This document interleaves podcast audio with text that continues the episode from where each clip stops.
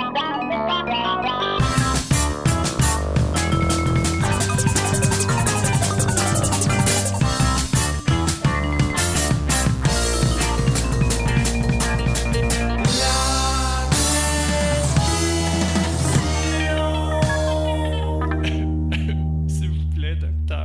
Bien bonjour tout le monde et bienvenue à la prescription avec votre docteur Fred Lambert.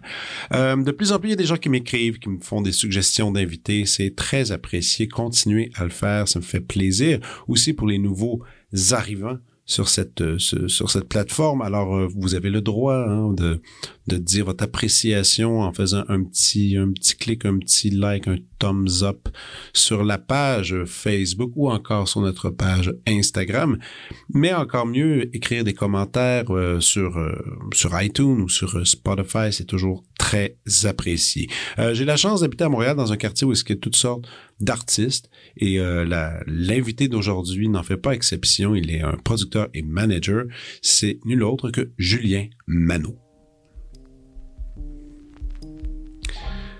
Julien Manot se définit comme un cinéaste de la musique, à la fois compositeur, musicien, interprète, mais aussi technicien de son, producteur, éditeur, gérant.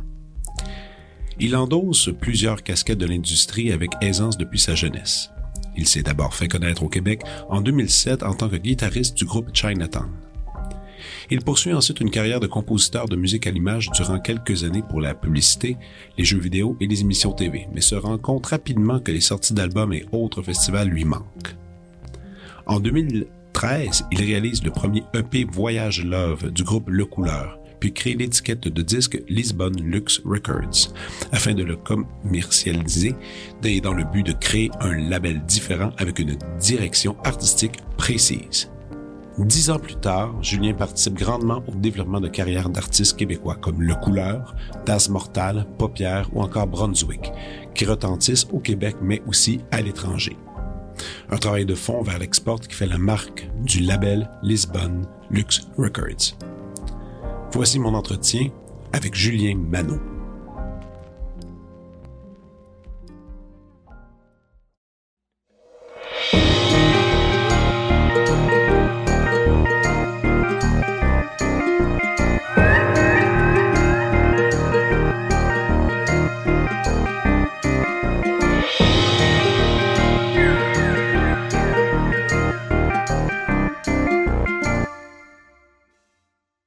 Joyeux anniversaire. Oui, merci. Alors, aujourd'hui, ben, c'est pas vraiment. On l'enregistre en avance, on fête en avance. C'est ça de, la, la, la, magie d'un podcast, c'est que tu peux sortir ça quand tu veux. Mais, écoute, euh, on, partir une étiquette, partir une maison de disque, c'est quand même un projet un peu de fou, là. Euh, ouais, je pense que j'avais pas trop de, de recul, tu sais. On s'est dit, on essaye. À l'époque, j'ai monté euh, donc Lisbonne Lux avec Steven Chouinard de Le Couleur. OK. Euh, C'était à deux, vous avez parti ça. Ouais, c'est ça. En fait, euh, tu sais, moi, j'avais eu un peu mon cheminement avec euh, Chinatown ici, en tant que musicien. Après ça, j'ai fait de la musique de pub. Puis euh, quand j'ai rencontré Le Couleur, euh, eux avaient des, des, ambitions artistiques, mais il y avait aucune structure autour d'eux ou quoi. Et, euh, et c'est moi qui me suis improvisé gérant en fait une fois je, parce qu'ils m'ont invité plus comme réalisateur. Puis je disais ouais c'est cool vous me payez on, on, on réalise un EP mais qu'est-ce qu'on va faire avec ça en fait? Puis ils avaient pas de label ils avaient pas de structure. Puis euh, moi vu que j'arrivais d'un background avec Chinatown où j'avais connu la maison de disque le, le distributeur les choses comme les, les, attachés de presse je me suis dit ben moi je connais un peu ce truc là quoi. J'y ai touché et, euh, et, un jour, je suis arrivé en répète pour réaliser une des chansons. J'ai dit, by the way, je vais être votre gérant à partir d'aujourd'hui. Puis ils ont dit, OK. Puis ça fait 10 ans, 11 ans que je suis là. Toi, la compagnie, euh, la, ben, on dit compagnie, mais je disais Lisbon Lux, Lux Record, ça fait 10 ans. Ça fait 10 ans, ouais, 2013. 10 ans cette année. Ouais, c'est ça. C'est fou, hein? Ouais, puis vraiment c'est parti euh, dans ma chambre, euh, tu sais avec Steven. Euh, il y a une année où je suis parti au Mama, tu sais c'est un événement à Paris euh, professionnel, une conférence en fait tous les mois d'octobre.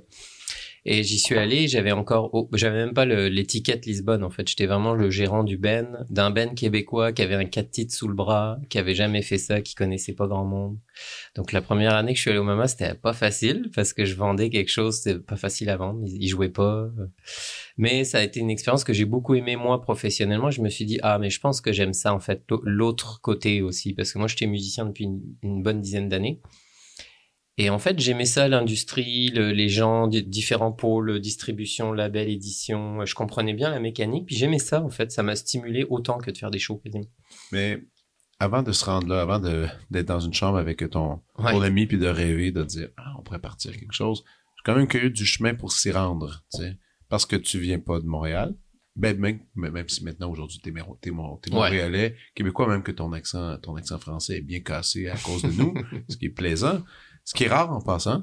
Ah, tu trouves qu'il est cassé, ouais, quand même? Un peu. Ouais, ouais. ouais, j'ai des sonorités. Il y a des mini Il y a des façons, des fois, que tu termines des phrases, je suis comme, ah, ok, ok. c'est intégré, là. Ça commence ben, Il y a des Français qui pensent que je suis québécois, mais avec un accent léger. Ah oui, c'est ça. Voilà. Voilà. Ça, non, ça, ça fonctionne. Euh, ok, donc, tu viens d'où exactement? Alors, j'ai grandi dans une ville qui s'appelle Poitiers. Euh, dans la Vienne. C'est pas très connu, souvent au Québec on connaît pas. Euh, c'est au centre-ouest de la France. On est à une heure et demie de La Rochelle.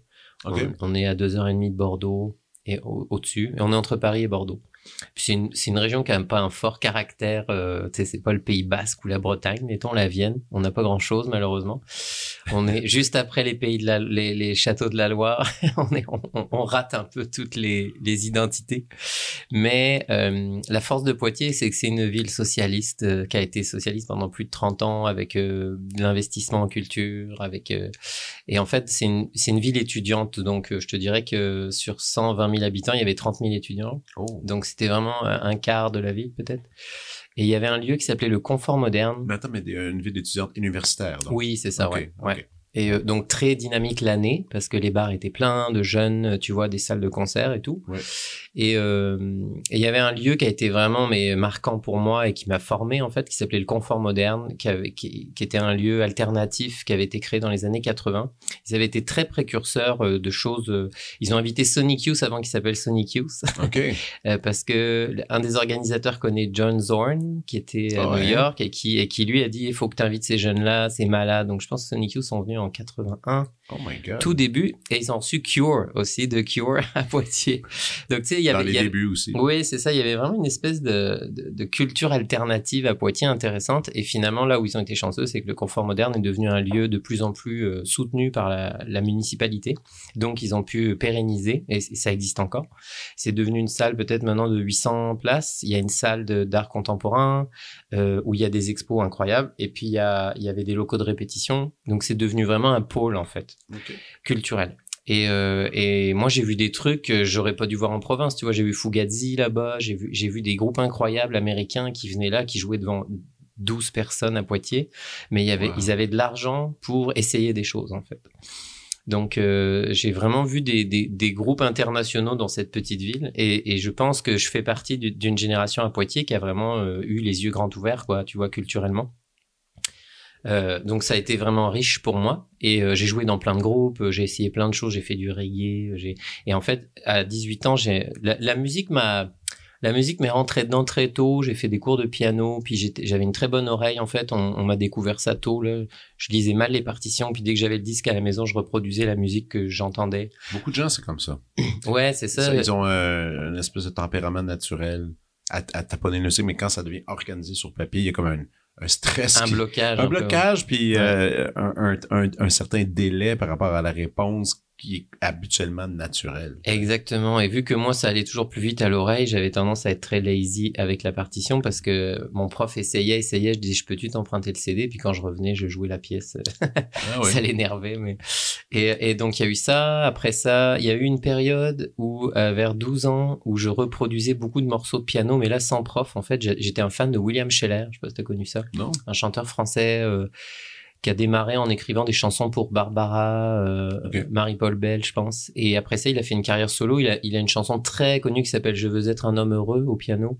Okay. Euh, mais vraiment, c'est un grand talent français, William Scheller, parce que il a écrit des, il a, il a écrit des symphonies. Il a, tu vois, il a, okay, il, a, okay. il, a, il, a, été une, une, star un peu pop, piano, mais il avait vraiment un background classique. Il a fait des œuvres vraiment intéressantes. Je... Et donc, je, je reproduisais ses chansons et euh, plus que je faisais mes devoirs à cette époque-là le soir, mon père rentrait tard, mon frère, lui, me surveillait pas et je jouais euh, presque trois heures de piano à tous les soirs plutôt que de travailler.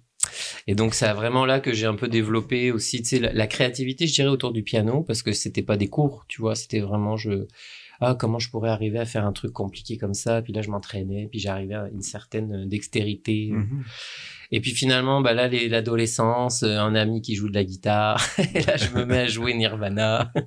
Donc c'est, tu joues des, tu joues un peu de guitare, tu joues des, des du piano, j'allais dire des boards, mais ouais, c'est des, des synthés, clavier, ouais. Mm. euh, d'autres choses aussi? Bah, tu sais, de la bass, ouais, euh, des percussions. Euh, Mhm. ah, La batterie, j'ai jamais vraiment maîtrisé, j'ai pas pris de cours ou quoi, mais j'ai quand même, tu sais, je, je sais euh, faire Oui. des patterns de drum sur euh, des. Ouais, sur des machines, puis rythmiquement, tu sais où est-ce que tu t'en vas. Exactement. Je sais comment marche un drum, c'est juste que j'ai pas la, j'ai pas la technique dans les mains. Mais, mais j'ai jamais cherché à être virtuose dans quoi que ce soit. C'était plutôt touche à tout. Tu sais, j'avais, je, me lançais des défis là, quand j'avais 20 ans en studio. Je disais, ah, il y a une trompette. Ce soir, les gars, je traque de la trompette. Puis j'arrivais à faire une ligne de trompette. Euh, J'y passais ma journée, tu vois. Puis les gars, c'était un challenge. Ils me croyaient pas. À la fin de la journée, j'arrivais à mettre de la trompette sur l'album avec quelques notes. Mais tu sais, j'aimais ça vraiment le côté euh, exploration de tous les instruments. J'ai joué du djembé, du didgeridoo. euh, Tu sais, Ouais. j'ai essayé. Essayé des affaires. Puis euh, et à 18 ans, j'ai intégré un groupe qui marchait un peu dans ma ville en fait. Euh, Alors donc ça ressemblait pas mal à la Mano Negra, tu vois. Ça chantait en français, espagnol, anglais, OK. référence punk, mais en même temps il y avait de la salsa, reggae, ska, Ok. euh, très euh, très mélange de cette époque. là. Multiculturel, multiculturel. Alterno là, on appelait Ouais, ça. Là. Rock al- Alterno. Ouais, rock vrai, alterno. Et il y avait un peu de Berrurier Noir, des Clash, euh, tu vois, et puis des trucs latinos aussi comme Mano Negra. Et, euh, et on a pas mal roulé avec ce groupe-là. Et c'est marrant, mais sans m'en rendre compte, déjà j'avais un peu une âme de gérant parce que à 18 ans, moi j'étais le plus jeune de la gang. Eux, ils avaient tous 23, 24. Puis moi j'avais 18 ans. Puis là j'ai rencontré un booker à Bordeaux. Puis là on a signé avec un booker. Puis c'est moi qui faisais les suivis. C'était le début des emails. J'ai ouvert un hotmail à 18 ans. J'étais comme wow. Il y avait MySpace qui arrivait. euh, et donc, euh, ben, en fait, ce que j'ai remarqué, c'est que je mettais toujours du sérieux dans les projets dans lesquels j'arrivais. Tu sais, c'était comme les gars, on arrête de niaiser au local. On va faire des premières parties, on va sortir du local, on va essayer de jouer en dehors de notre ville, on va, tu sais. Ouais, exécutons, là. Ouais, j'ai toujours fait ça. Puis je regardais les premiers contrats, je lisais, je dis attends, je, je regardais c'est quoi. Tu sais, comme j'avais vraiment l'aspect plus comme admin en fait. Ouais, ouais.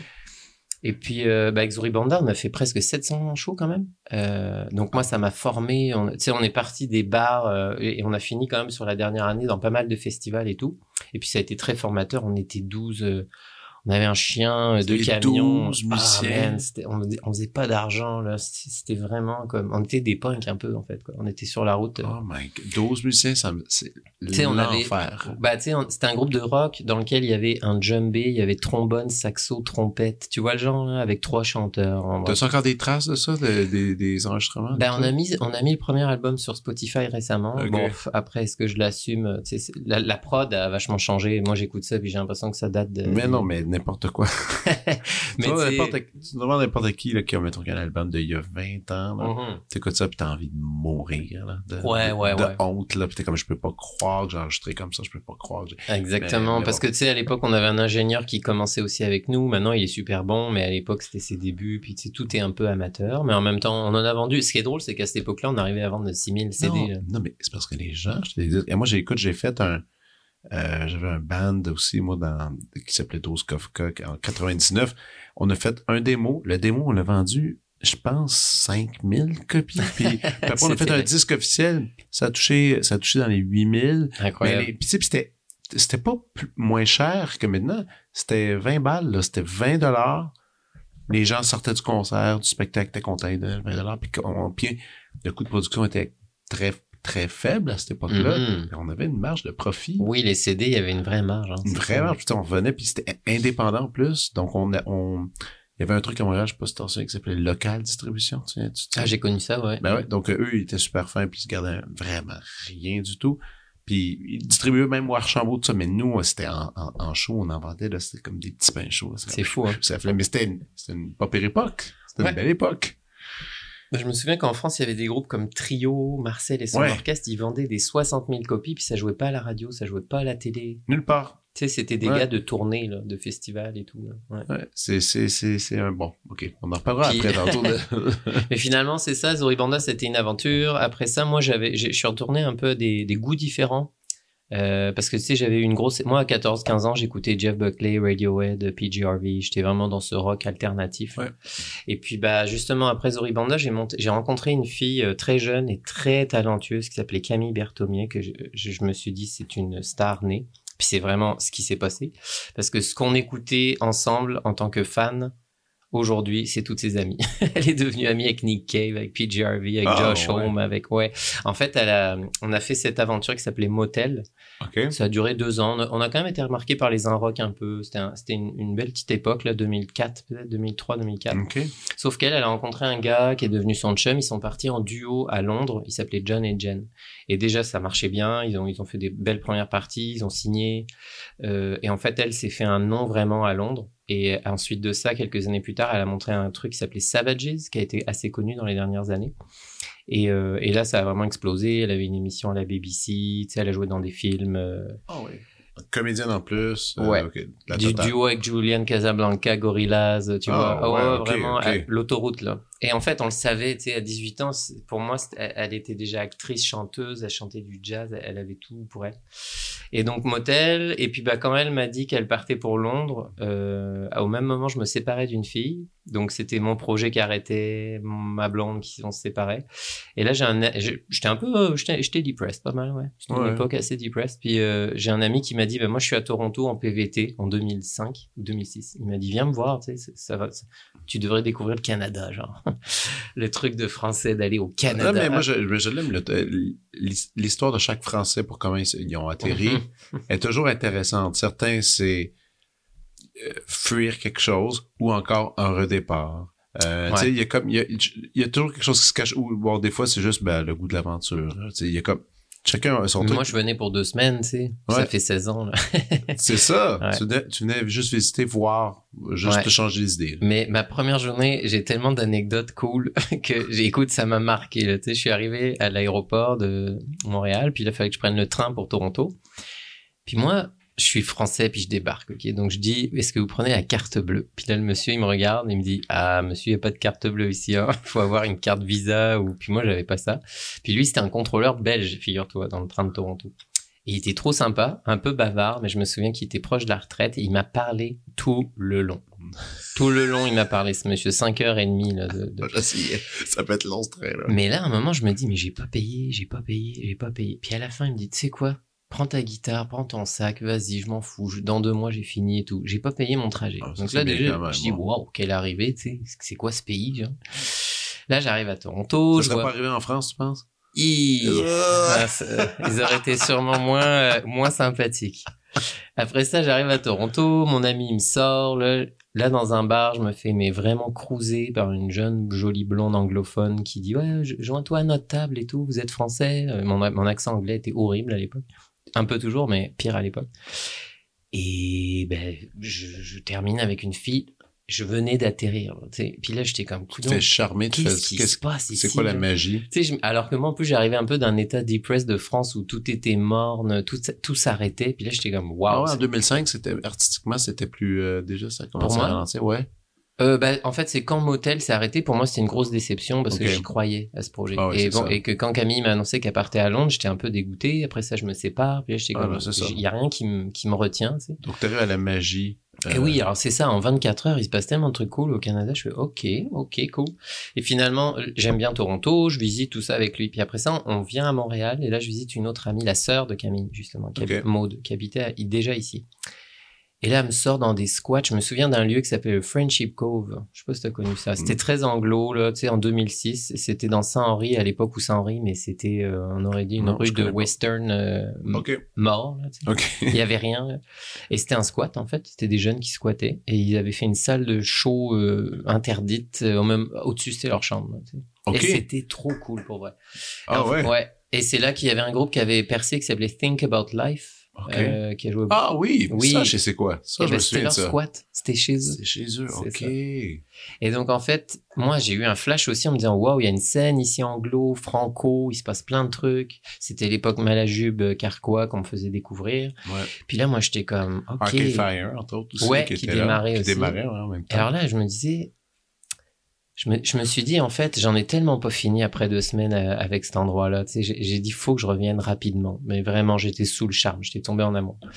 Et, euh, et là, je suis rentré. Je me suis, alors, je croisais des Français. Il y en avait moins quand même en 2006. Il y en avait pas mal moins. Mhm. Et euh, il y en a certains qui me disaient, ah, tu devrais faire un PVT, nanana. Et je dis, ok. Et là, je me suis vite renseigné. J'ai fait mes papiers. Je suis, j'ai réussi à l'avoir pour un an, en fait. Donc, j'ai annoncé ça à mes parents. Je dis, ok, je pars un an au Canada. J'ai vraiment aimé.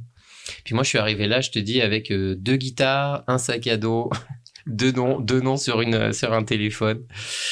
Puis je me suis dit, écoute, on verra. euh, j'ai le droit de travailler, nanana. Et euh, j'ai trouvé des jobs de merde. Je peux dire. Ouais. Mon premier job, j'ai vendu des livres dans le métro. Je sais pas si tu te souviens de cette époque, il y avait des tables dans le métro, puis on vendait des livres seconde main. Oui, Ben, je me fait- rappelle de ça, puis c'était des espèces de gros coffres. Exactement. On, les mettait la ouvrait. clé, vous, vous, vous étiez là, vous, vous ouvriez, puis là, Le on- matin, on arrivait, écoute, on arrivait à 6h30 dans le métro, je pense 7h, on ouvrait les caisses, on sortait des tonnes de livres. Et Mais les- c'était quand même cool. Bah, c'est des bons souvenirs parce que l'équipe était le fun, mais tu sais, passer... Non, mais c'est parce qu'il y en avait là, il y avait aussi dans le vieux port, il y en avait, il y en avait Ah un peu partout des kiosques à livres comme ça, qui est très français en fait. Euh, je me souviens quand la première fois que j'étais allé à Paris, quand j'avais 18 ans, j'avais vu ça. Il y avait des, C'est ki- vrai. des kiosques de livres un peu partout, J'étais comme à la maison. des, des petits livres pas très chers. Mais t'avais ça dans le métro, tu sais, moi, à Montréal, je me rappelle, puis je me suis acheté quelques livres à ces endroits-là aussi. Mais moi, ce que j'ai bien aimé, c'est que je, je m'emmerdais quand même, tu sais, on passait 8 heures par jour dans, dans le couloir, dans, les, dans le vent des portes. là. Imagine À l'hiver. Oui, exactement. Les Ah. portes ouvraient, t'entends. Ouais. Et ça, 4000 fois par jour. C'était vraiment quand même une job un peu ingrate, pas, pas bien payé.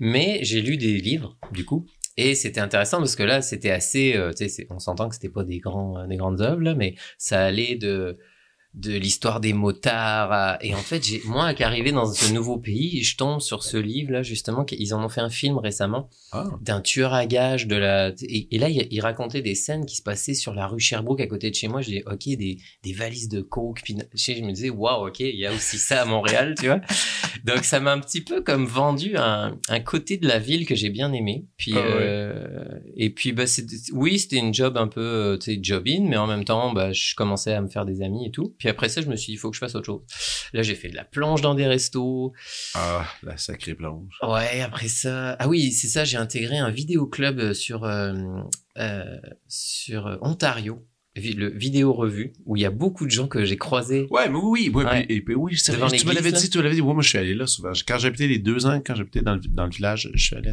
je suis allé à cet endroit qui était assez, qui aujourd'hui, aujourd'hui, C'est est- fermé, C'est ouais. fermé, puis c'était particulier comme, Bah, comme mes boss étaient des, des Italiens un peu, un peu mafieux, je pense, mais, mais sympa. Et puis, euh, bah, moi, il m'a pris un peu, ah, le français, il connaît son cinéma, nanana. Donc, euh, j'ai réussi à lui développer un, un rayon un peu plus euh, répertoire. Ouais.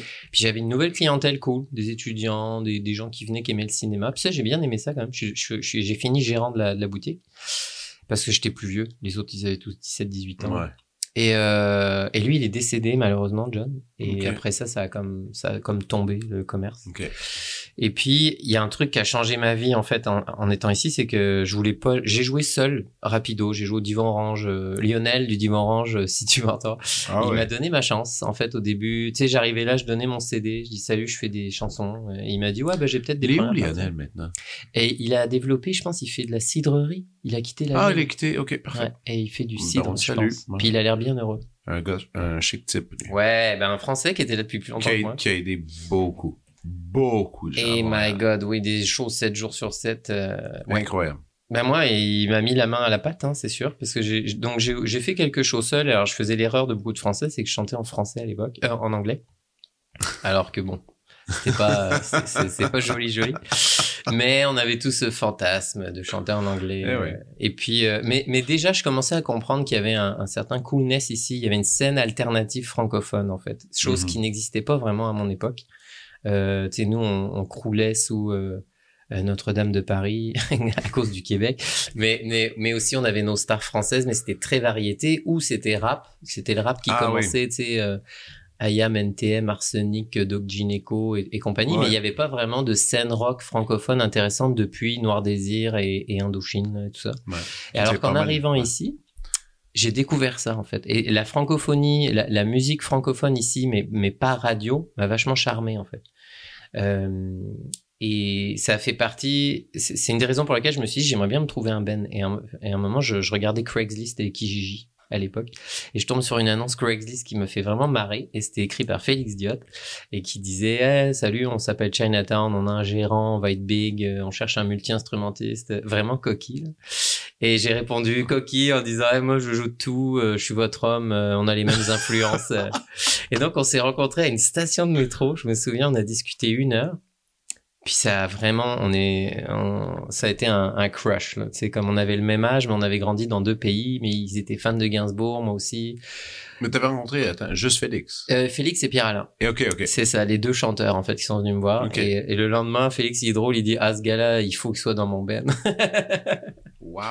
Et donc euh, ça a été vraiment instantané. On, on, on s'est mis à bosser comme des malades. Euh, c'était super, une, tellement une belle époque. Je me souviens, on répétait dans Saint-Henri. Puis là, on a trouvé le bassiste, batteur.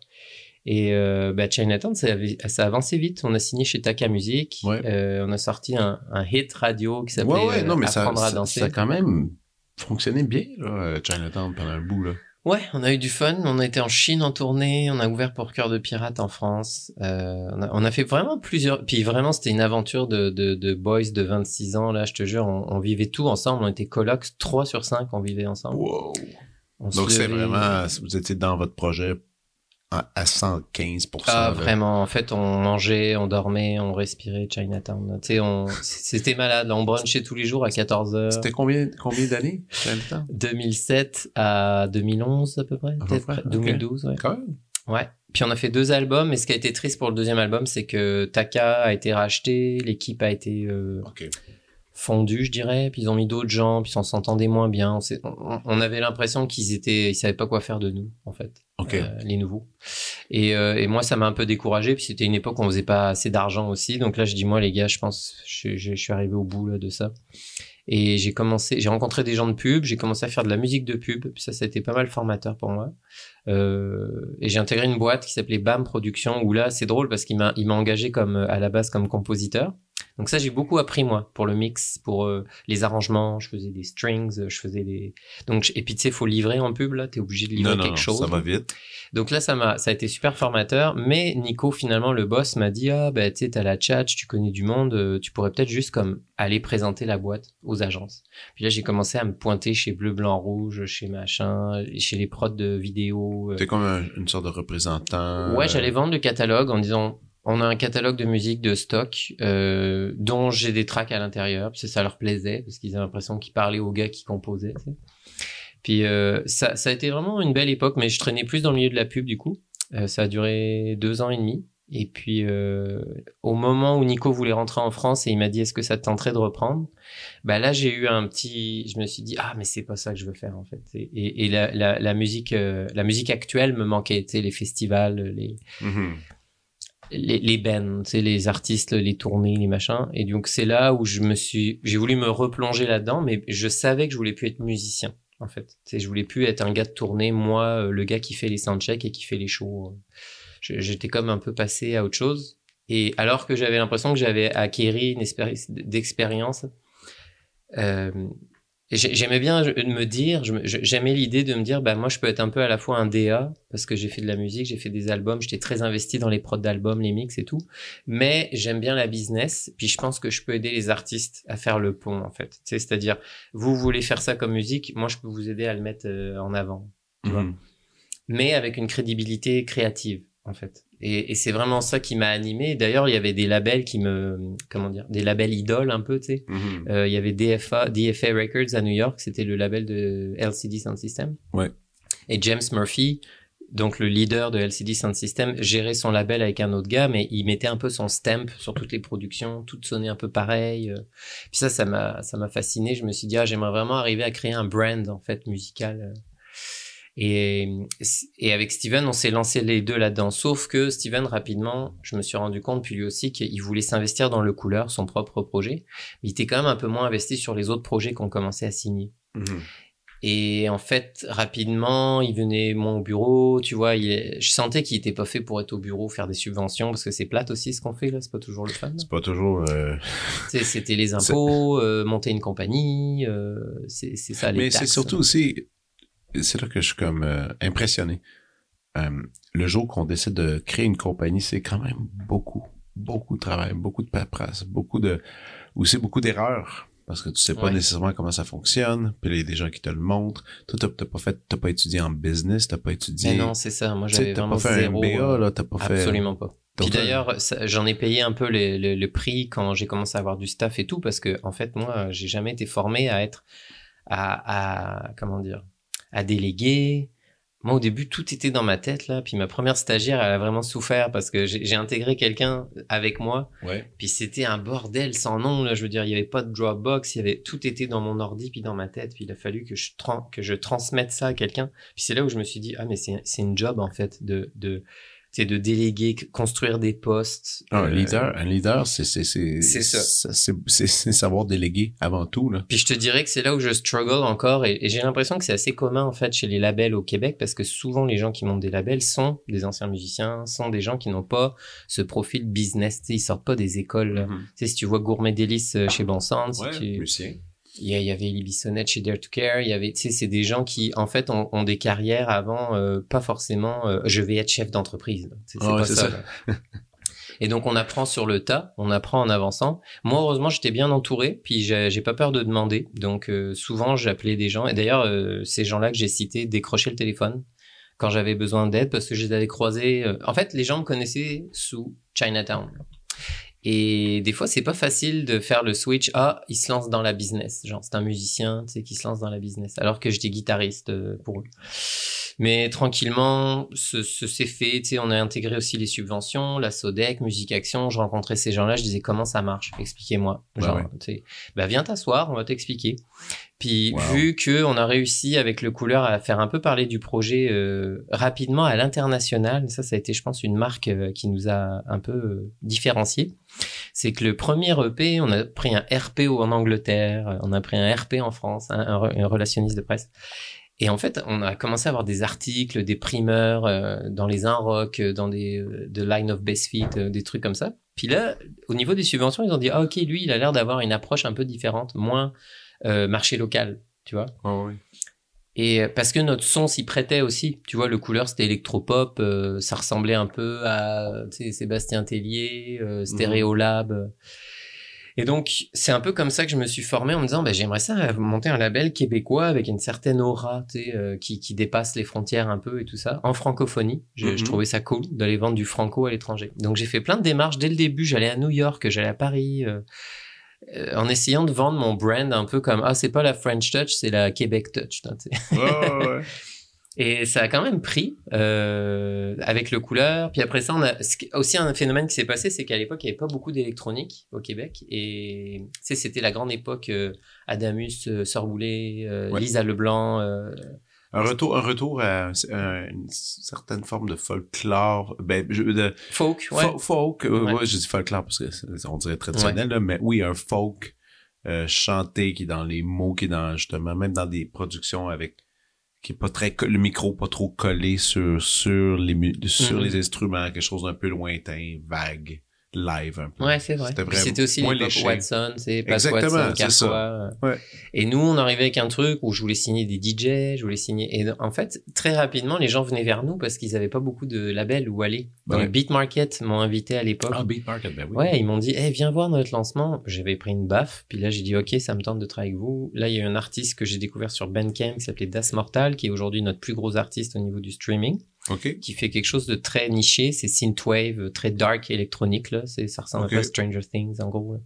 Un peu techno des fois. Et en fait, euh, ça a vraiment pogné euh, la deuxième ou troisième année de Lisbonne. Et aujourd'hui, il a plus de 20 millions de streams. Tu vois, c'est c'est gros quand même. Et, et, lui, on est encore ensemble, on a une super relation avec Cristobal. Et donc, on a forgé un roster un petit peu différent. Et je pense aussi que c'est ce qui nous a aidé à, à, se faire une place au niveau des, des subventions et des programmes. C'est parce que on disait regardez nous on, offre autre chose. C'est comme un nouveau resto tu vois. C'est comme on offre autre chose. On a, une autre offre à proposer. Puis on a des résultats. Et puis ils ont dit bah parfait. Vous remplissez un créneau qu'il y a personne en ce moment et donc en fait on dirait qu'on a été accepté là-dedans parce que on sait pas trop ce que vous faites musicalement mais vous allez vous allez on dirait que vous savez ce que vous faites en fait tu vois. ouais c'est ça. Et donc euh, j'ai adoré les premières années parce que c'est vraiment chouette de de faire un truc avec autant de d'honnêteté et d'authenticité et de voir que le tapis rouge s'offre à toi, s'ouvre à toi. C'était génial. Genre, tu sais, je me suis dit, ah, il faut faire les choses dans lesquelles on croit parce que Vraiment? Sinon, t'es pris euh, aussi à défendre quelque chose que... Il y a rien de pire que de défendre quelque chose que tu crois pas ou que t'es semi-demi-fier. Ah, mais ça, je le savais que je serais pas capable de vendre des chars, moi. C'est, c'est vraiment ça, là. Faut que j'y croie. D'ailleurs, c'est pour ça, quand je signe des groupes, je leur dis souvent, c'est pas un jugement de valeur, c'est pas que j'aime, c'est pas que c'est pas bon ou c'est bon. C'est que je ne saurais pas le défendre. Et même si c'est bon, je préfère que ça aille ailleurs. Tu vois? Mm-hmm. Mais Alors, c'est sûrement arrivé des projets qui sont arrivés, vers toi, tu as fait, ce serait peut-être une meilleure idée que telle, oui. telle maison, telle maison. J'ai même réussi, il y avait un groupe qui avait signé avec Isabelle Ouimet sur son label à l'époque, La Royale Électrique, parce que j'avais adoré l'album, mais je disais ça marche pas pour Lisbonne. Mais par contre, j'ai écouté tout le temps. C'était euh, Hidalgue. Il danse avec les genoux. Il danse avec les genoux? Ouais, c'était leur nom. Puis ils avaient fait un truc super cool, genre western. Euh. C'est drôle parce que c'est quand même intéressant, je trouve, la façon que tu parles de parler avec les autres labels, puis de discuter, et qu'il y avait vraiment un dialogue, un, un genre d'entraide un peu. C'est, des fois, on s'imagine que la musique, c'est un milieu super compétitif, euh, méchant, mesquin, mais il y a aussi des, il y a aussi des bonnes personnes là-dedans, avec qui tu peux avoir justement des échanges, et des conseils. Mais pour vrai, au Québec, c'est moi je trouve ça génial. C'est peut-être parce que la scène est plus petite et qu'on se serre les coudes, mais tu sais, la France, par exemple, c'est très compétitif là. Ils se, volent des projets là, littéralement à coup de à coup de, de, gros chèques et tout ça. Ouais, euh, ici, bah c'est à une autre échelle, mais on dirait aussi que parce que on a besoin, tu sais, on est tout le temps ensemble partout, là. Moi, ce mhm. phénomène, je m'en vais à South by Southwest, puis c'est avec ces gens-là que je traîne, c'est la Sodec, Musique Action, puis les, les gens des autres labels. On va à Paris, on va en Allemagne, on va, tu sais. donc, on dirait qu'on est une espèce de, euh, être être ennemi ici c'est compliqué je trouve aussi c'est trop oh, petit là. On, on, est tous à quatre rues les bureaux là. Quasiment là euh, on se croise tout le temps euh, et puis en fait on dirait que tout le monde trouve son alors oui ça a dû arriver que des artistes passent d'une étiquette à une autre puis c'est pas toujours clean je sais pas mais en tout cas euh, moi j'ai trouvé que la porte était grande ouverte pour vrai. C'est une des choses qui m'a charmé du milieu ici je dois l'avouer c'est comme je me disais les gens sont cool et, et parlables et euh, donc c'est oui, je peux pas nier ce que tu dis. C'est vraiment ça qui m'a aussi plu dans, dans, dans le système en fait au Québec. Ah parce que je, je, je pense un peu au, à un certain modèle américain dans lequel la compétition est tellement élevée, puis je sais vraiment que c'est pas facile justement de, de tailler une place là-dedans, puis les gens vont pas t'aider vraiment. Là. Ben quand même, je dois dire si je compare à la France. Euh, parce qu'il y a un truc qui m'énervait aussi beaucoup en France, c'est que la hiérarchie est tellement importante que ah, vous dites tout ça. ah, mais écoute, vous dites, on en souffre. Non, non, mais vous dites tout ça. Vous venez, euh, tous les gens qui ont le micro, ils font, ah, mais, mais en France, c'est la hiérarchie, c'est pesant, c'est lourd, c'est difficile à vivre. Puis évidemment, nous, comme touristes québécois qu'on y va, on, le sent pas, parce qu'on mm-hmm. le vit pas. Puis tu sais, j'ai des amis qui, qui, habitent ici, des amis qu'on a en commun, entre autres, qui, qui sont à l'école. Oh, il faut le dire quand même, nos filles vont sont ensemble à l'école. Donc, euh, mais tu sais, des parents français qui me disent, écoute, juste le, ils me disaient tous le fait qu'on partage la même rue, il y a des gens avec différents types de salaires, différentes cultures, différentes classes sociales, mais tout le monde se parle, puis tout le monde est respectueux. Mm-hmm ça n'a pas de prix. Puis j'étais comme, ah ouais, à ce point-là, il dit, ah non, non, non, tu, comprends pas. Ouais, c'est fou, on a des castes. Mais je pense que c'est parce qu'on a une, on a une, vieille, euh, vieille culture monarchique, quoi. Il y a, il y a des, il y a des gens de la haute et il y a des gens de la, de la, base. non, mais pour vrai, tu sais. Et, et, en fait, je dis ça dans l'industrie, c'est que dans l'industrie, c'est dur de se faire un chemin. Puis on dirait que dès que tu arrives là, faut devenir un connard, en fait. c'est les mecs sont vraiment pas cool, euh, ils te répondent pas, ils disent j'ai pas le temps, ils prennent jamais les téléphones. Mais alors que j'ai fait deux, trois trips à Los Angeles où j'essayais vraiment, là j'essayais d'ouvrir des portes, quoi. Tu sais, vraiment, je, je mettais ma, mon pied dans la porte. Et j'ai été reçu des fois par des gens, mais très connus, très importants, mais ils t'écoutent pendant une demi-heure, là. Puis ça, tu... alors peut-être ça donnera rien, tu vois. Ouais. Mais le gars, il te dit, OK, qu'est-ce que t'as à me vendre, toi? Tu sais, il, il, est, il, te juge pas d'avance. Alors que en France, t'es qui, tu viens d'où, euh, non, mais t'as fait quoi? Tu vois, il y a vraiment un truc, faut, faut, faut, faut, faut montrer son CV. C'est ça, faut tu ton CV avant de montrer euh, ce, que, ce que t'as à offrir. Tu sais. Mais quand t'es jeune, c'est compliqué. Et c'est un truc, je trouve, qui marche pas en France, c'est que c'est qu'on dit... Euh, euh, il faut un CV, mais tu dis ouais, mais j'ai 24 ans, puis je commence. Et moi, ça c'est vraiment une leçon que j'ai tirée justement. Et au Québec, je trouve c'est c'est cool parce que là, je commence à faire partie de la génération 2. Là, tu sais, au début, moi, je, je startais ma, mon, label. Là, on me considère plus comme un, un label à moyenne taille. Euh, je suis entre les petits et les gros. Entre Et là, tu sais, je commence déjà mes premiers stagiaires. C'est des gens que j'ai bien traités, avec qui j'ai gardé des bonnes relations Et maintenant, Mathieu Aubre, il book M pour Montréal. Puis on travaille ensemble. Puis il y a des gens qui sont devenus des journalistes. Puis il y a des gens, tu vois ce que je veux dire? Puis en fait, je, je suis fondamentalement convaincu que les, les jeunes que tu croises, même s'ils sont green, même s'ils sont newbies, ça veut rien, c'est toi de demain. Ouais. Et en fait, quand je les, je, les vois des fois, ils essayent de se faire un chemin dans l'industrie, puis les gens les, les snobent un peu et tout. Je me dis non, mais moi là, je vais l'écouter parce que lui là, il y a un moment, il va m'enterrer. Surtout quand ils ont une drive là, tu sais, tu le sens. Moi, il y en a souvent, j'essaye de leur donner des, des, une tape dans le dos. Je dis, tu sais quoi, je me fais aucun souci pour toi, genre. Mm-hmm. Ton énergie là, t'as tout compris, tu sais où tu t'en vas. Vas-y. On se reparle dans cinq ans, genre. Puis ça arrive souvent que c'est le cas, tu sais, parce que parce que je me reconnais, puis je reconnais des gens d'avant. Puis là, je me dis ouais, j'ai été j'ai été ce gars-là moi. Puis ah euh, heureusement qu'il y a des gens qui m'ont serré la main, qui m'ont dit oui, qui m'ont dit, tu sais. Ah, puis c'est toujours prendre une chance, tu sais pas qui. Ah, oui. Tu sais jamais qu'est-ce qui peut arriver. Alors qu'à l'inverse, d'être bête avec un jeune que tu considères pas, bah lui le jour où il est big shot, il t'aidera pas ce jour-là. il s'en souviendra. Bah c'est sûr qu'il va s'en souvenir. C'est certain. Ah, c'est pas pire ça. Et là aujourd'hui, ben tu fais ça à temps plein. C'est, c'est ça le centre de ta vie, c'est ton étiquette. Tes artistes que tu dois bien défendre. Ouais, j'essaie. Euh, Mon staff aussi.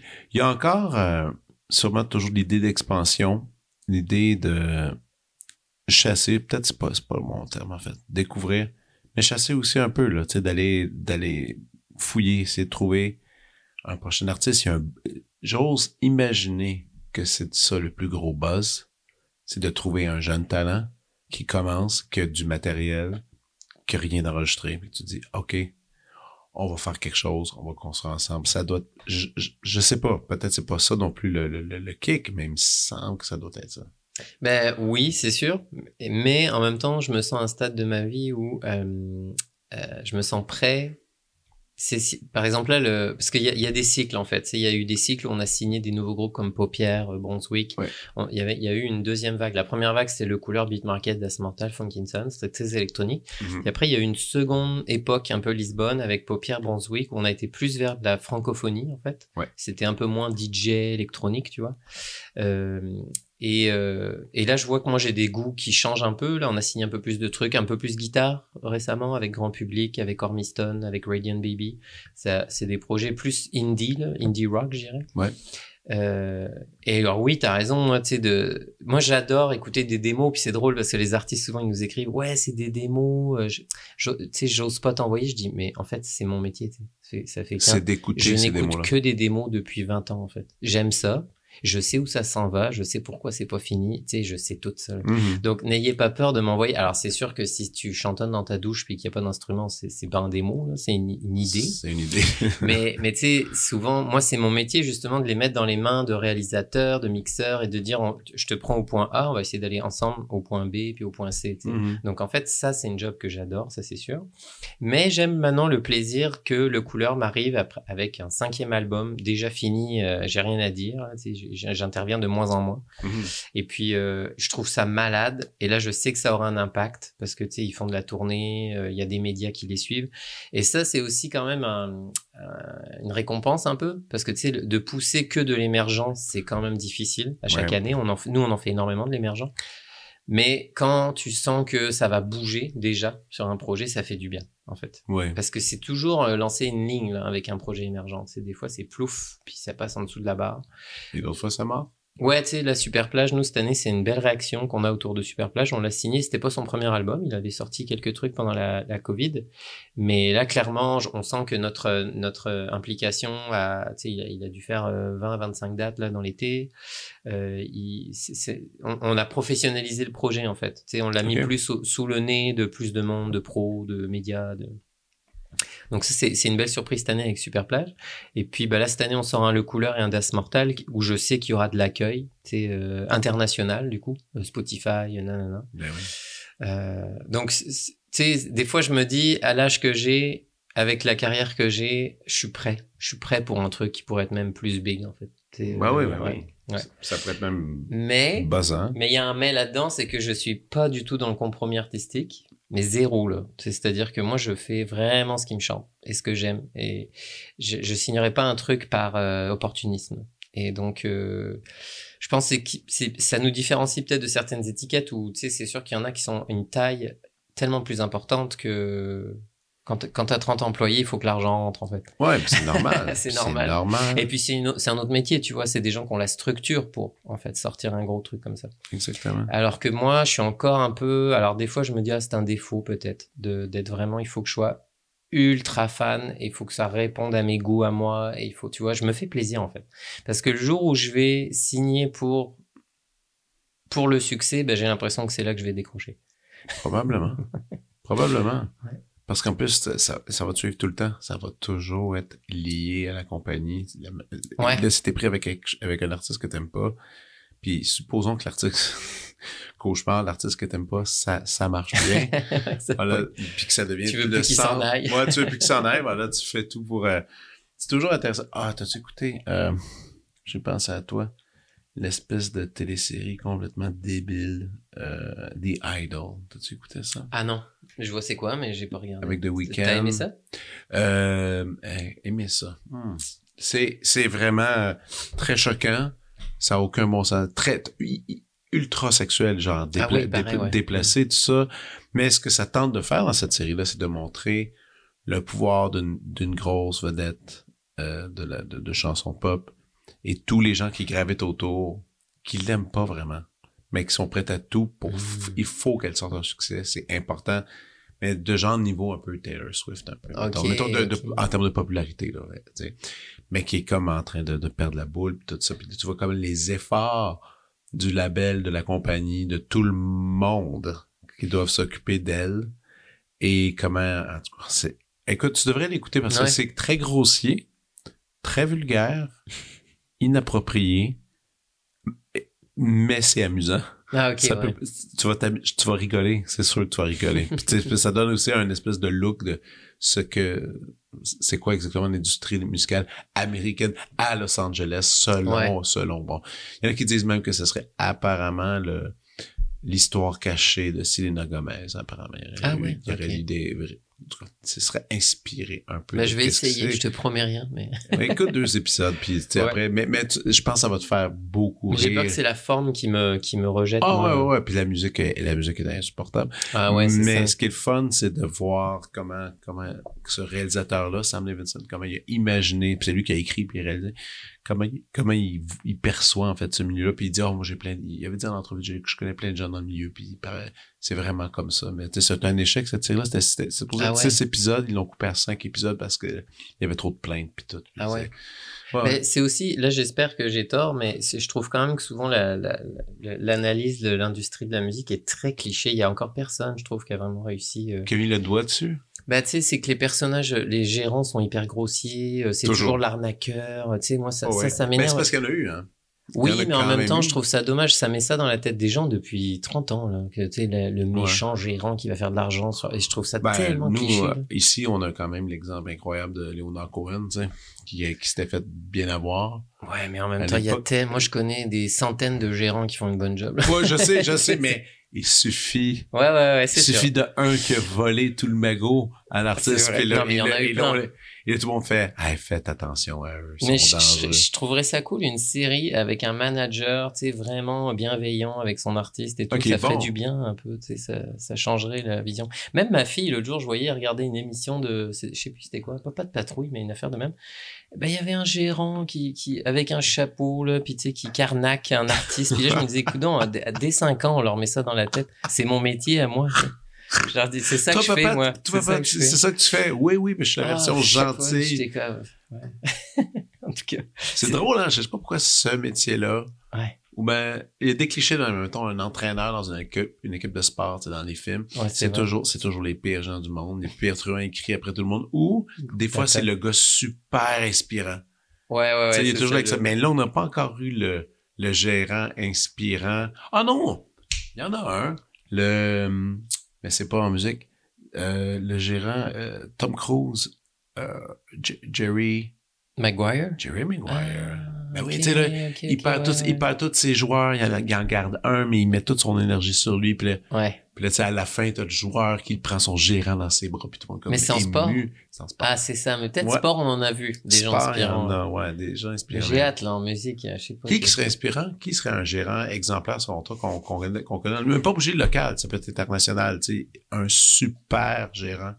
Bah, je pense qu'il y en a qui font vraiment du bon boulot en rap en ce moment. C'est des Ok. gens qui sont ultra investis. Non, mais il y a pas comme un nom, une, mettons, une légende, tu dis, ah oui, cette personne-là, là. Ah. Bah, c'est qu'on dirait que les légendes, c'était dans les années 70, mais là, là, du coup, eux, c'était un peu l'époque des crooks, là.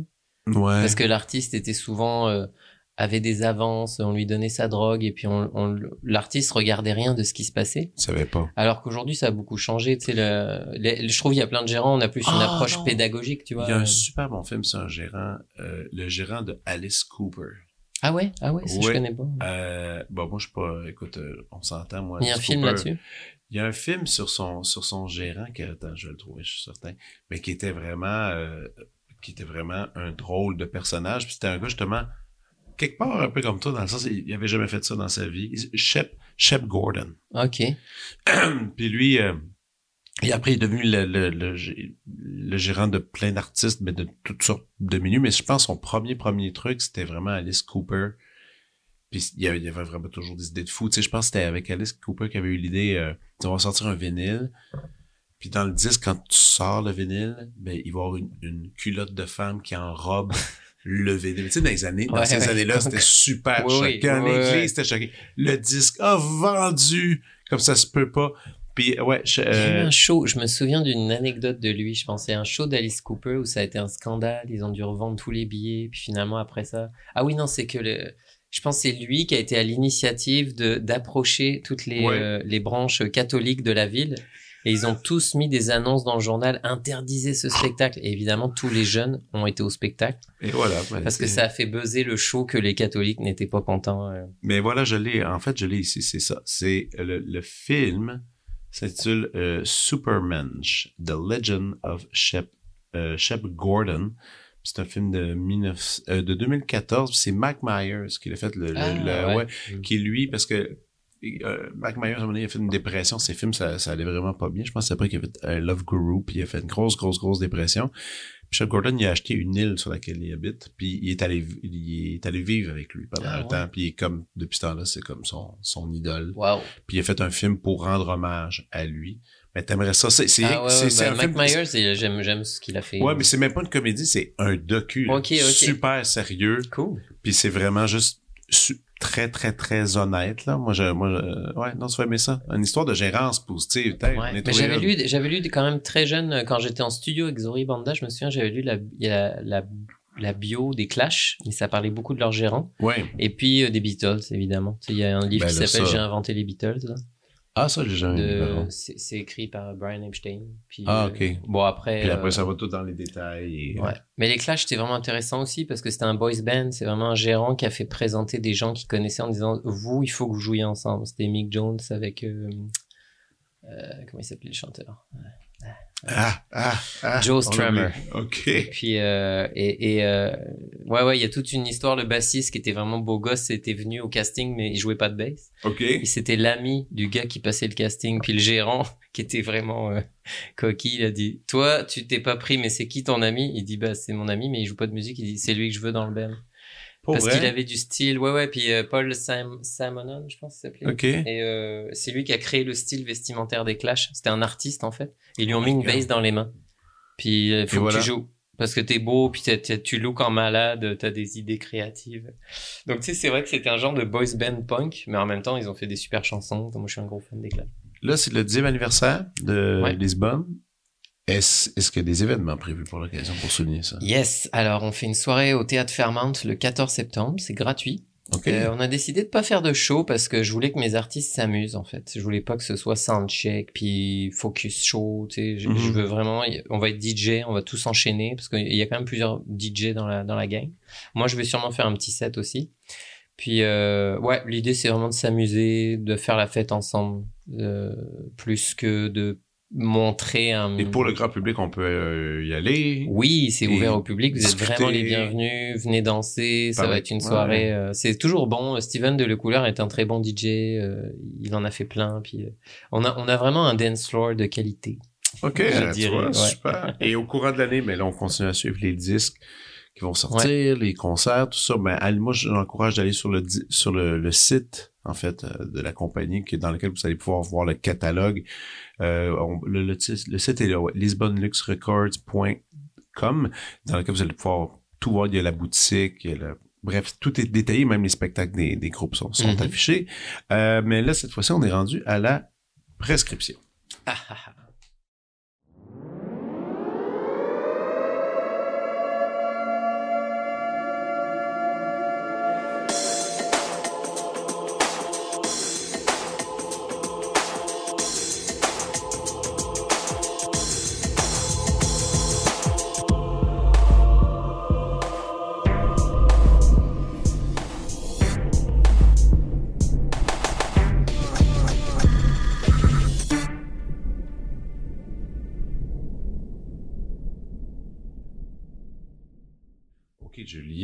Je t'écoute. Alors, euh, je voulais parler d'une compagnie que j'ai découvert récemment, euh, qui, qui sont des artistes de cirque, en fait, que j'ai oh. vu, ouais, dans un dans un événement. En fait, il y a un lieu dans le Mile qui s'appelle Age of Union, qui était avant le Never Apart. Never Apart, c'était c'était une place de créative qui a été créée par un un des rares milliardaires montréalais qui s'appelle Dax euh, Da Silva ou Dax Silva. C'est lui qui a créé Lightspeed, c'est un moyen de paiement dans les magasins. Et en fait, ce gars-là, euh, sa compagnie a explosé. Et euh, Dax, c'est quelqu'un qui est maintenant très très investi dans l'écologie. Euh, il investit, il, il vient d'investir 40 millions euh, dans pour pour aider des sociétés qui développent des trucs dans la mer et tout ça. Il est vraiment euh, c'est un drôle de personnage très intéressant à Montréal. Et, et donc Age of Union, c'est un, une petite place où ils voulaient inaugurer leur nouveau jardin. Il y a comme un jardin avec une piscine. Et ils avaient une compagnie qui s'appelait Branché, et c'est des euh, donc c'est des euh, comment c'est des acrobates qui viennent d'une compagnie qui s'appelle le Barcode Circus Company. Je, je comprends rien que tu me, je, sais pas de, quoi tu parles. J'aime tout ce que tu me dis. J'habite à Montréal, j'habite dans le Myland.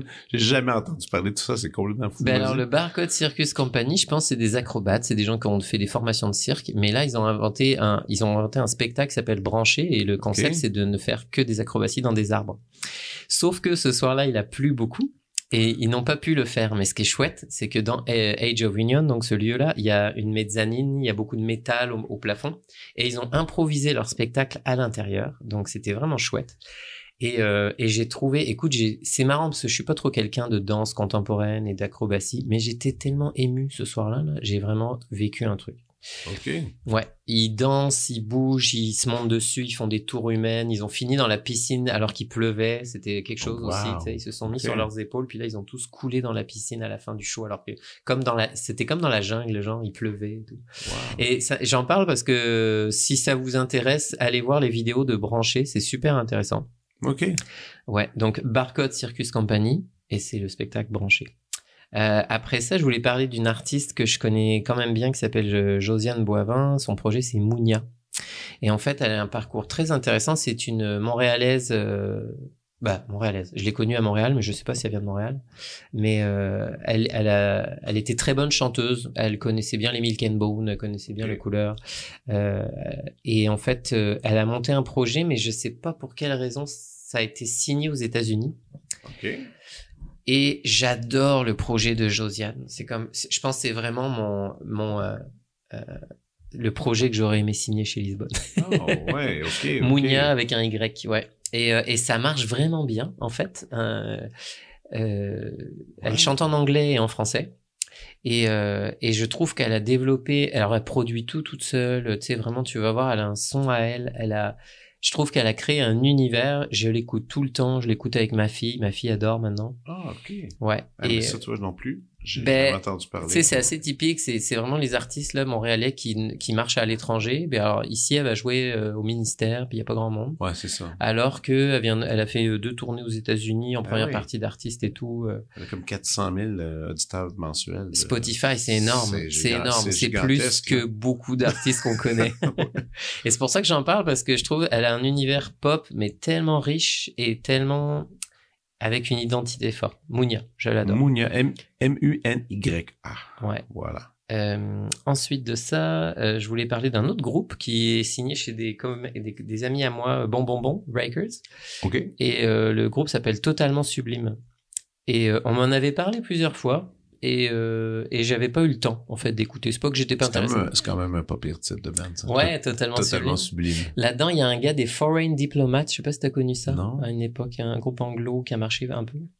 Et, euh, et écoute, j'ai découvert, ils ont vraiment, je trouve c'est un truc en français que personne d'autre ne fait en fait. C'est vraiment un univers musical. Alors eux, ils, ils, citent des influences que je ne connaissais pas, mais je vais vous les donner. Il y a un artiste japonais qui s'appelle Yasuaki Shimizu oui. et euh, Arthur Russell Okay. Qui était un violoncelliste, je pense, new-yorkais. Okay. Mais tu sais, ça ressemble un peu aussi à Philippe Glass. Euh, mais derrière, il y a quand même des chansons. Ça chante en français, mais je, trouve qu'ils ont vraiment une liberté. Euh, J'ai du mal à comparer avec un autre groupe francophone. C'est très rare. Ok. Et euh, ouais, je vous invite à l'écouter totalement sublime. Ça change. Ouais, je vais aller voir ça. Ouais. Wow! Et puis finalement, euh, dernière artiste que j'aimerais citer, euh, qui est une artiste visuelle que j'ai croisée dans ma vie à, à l'époque de Chinatown parce que je pense qu'elle était sortie un peu avec mon batteur. Elle s'appelle Sabrina Raté. Oui. Et, en fait, euh, Sabrina, je l'ai suivie. Que j'ai l'intention d'inviter d'ailleurs. Ah, bonne idée. Ouais, cool. Et je la suivais, tu sais, de, de, de, de, près, de loin. Moi, je l'ai vue un peu au début, là. Elle, je pense qu'elle elle balbutiait plus. Elle savait où elle s'en allait, mais c'était encore les premiers travaux, euh, euh, tu sais, de euh, digitaux. Euh, elle travaille beaucoup. C'est des installations incroyables qu'elle fait. Alors c'est ça, c'est que là on est 12 ans plus tard et Sabrina a une carrière internationale, elle expose dans plusieurs pays, elle est vraiment de plus en plus reconnue. Et récemment, je me suis replongé dans son travail et j'étais vraiment blasté. je, trouve ça malade. Ben, en tout cas, allez sur sa page euh, Instagram, Sabrina Roté, c'est la grande, c'est la belle chose justement d'Instagram, c'est pour l'art visuel, c'est vraiment une plateforme parfaite là. Ouais. Puis on peut voir justement ses installations, elle, est très active, elle met des vidéos pour montrer comment elle construit ses trucs le résultat final. C'est vraiment cool. Puis c'est un mélange de, c'est de la création digitale mélangée à de l'architecture. Elle est fascinée par ça, le lien euh, les hommes et le digital. Et c'est, elle a un parcours que je trouve vraiment chouette et, et c'est ça. C'est une locale aussi. Oui, oui. Et euh, pour terminer, moi j'aurais une question euh, que j'ai commencé à poser. J'aurais peut-être dû t'en parler avant, mais je te mets, je te mets dans le feu. Euh, avec qui tu penses que je devrais avoir une conversation? Quelqu'un que tu trouves vraiment intéressant, peut-être qu'on entend moins dans un micro, euh, et que peut-être il y aurait quelque chose de bon qui se dégage entre, cette personne-là et moi. En musique ou peu importe? Ah, tout large. Ah là, il faudrait que j'ai du temps pour réfléchir. Ouais? Mais oui. T'as pas un nom qui vient rapidement attends, en tête attends, comme ça? Peut-être, attends, mais... Ça peut de toute, euh, de toute forme d'art. Hmm. Mais évidemment dans les arts. Ouais, ouais. Évidemment. Ah, ça, j'aimerais ça, j'aimerais ça te revenir avec une réponse pertinente. Pas dire ah. n'importe quoi. Parfait. Ben, regarde. Je vais réfléchir. Tu me l'enverras par email. Ouais. Mais c'est sûr que je vais en trouver. ah, non, je suis certain. La prochaine fois, je, je, je t'écrirai. Je t'écrirai avant l'émission. Mais c'est super. Hey, merci. Merci, Fred. C'était vraiment le fun. Oui, c'est chouette. Bonne festivité et bon festival. Bon festival. Bon, bon show. On pourrait dire c'est un show, fond, que vous faites le. C'est une soirée. C'est une soirée. ah ouais. Une bonne soirée plein de gens, on, y sera, on va, on va s'amuser, et là, on pourra parler avec tout le monde et connaître mieux tes artistes parce qu'ils vont tous être là quand même. Oui, puis justement, il y avait cette idée que je veux pas des gens qui regardent un show. Je voulais vraiment une soirée, on boit et on danse et on discute. Ouais. Ah ouais. ouais, ouais, ah, mais une soirée dansante, c'est tellement rendu rare, ça, en notre âge. Ben nous, euh, on en fait pas mal quand même. Ah, vous en faites? ouais. Ah, super. Bon, ben, merci, à plus. Merci. Vous venez d'écouter La prescription avec Dr Fred Lambert. À l'animation, Frédéric Lambert. Réalisation, montage, recherche et bon conseil, Olivier Chamberlain. Au logo, Joël Vaudreuil. La musique, le groupe Crab. Jérôme Minière, Philippe B., Ben Chimie, Guillaume Beaulieu et Vincent Vertefeuille. Merci d'avoir été à l'écoute et à bientôt.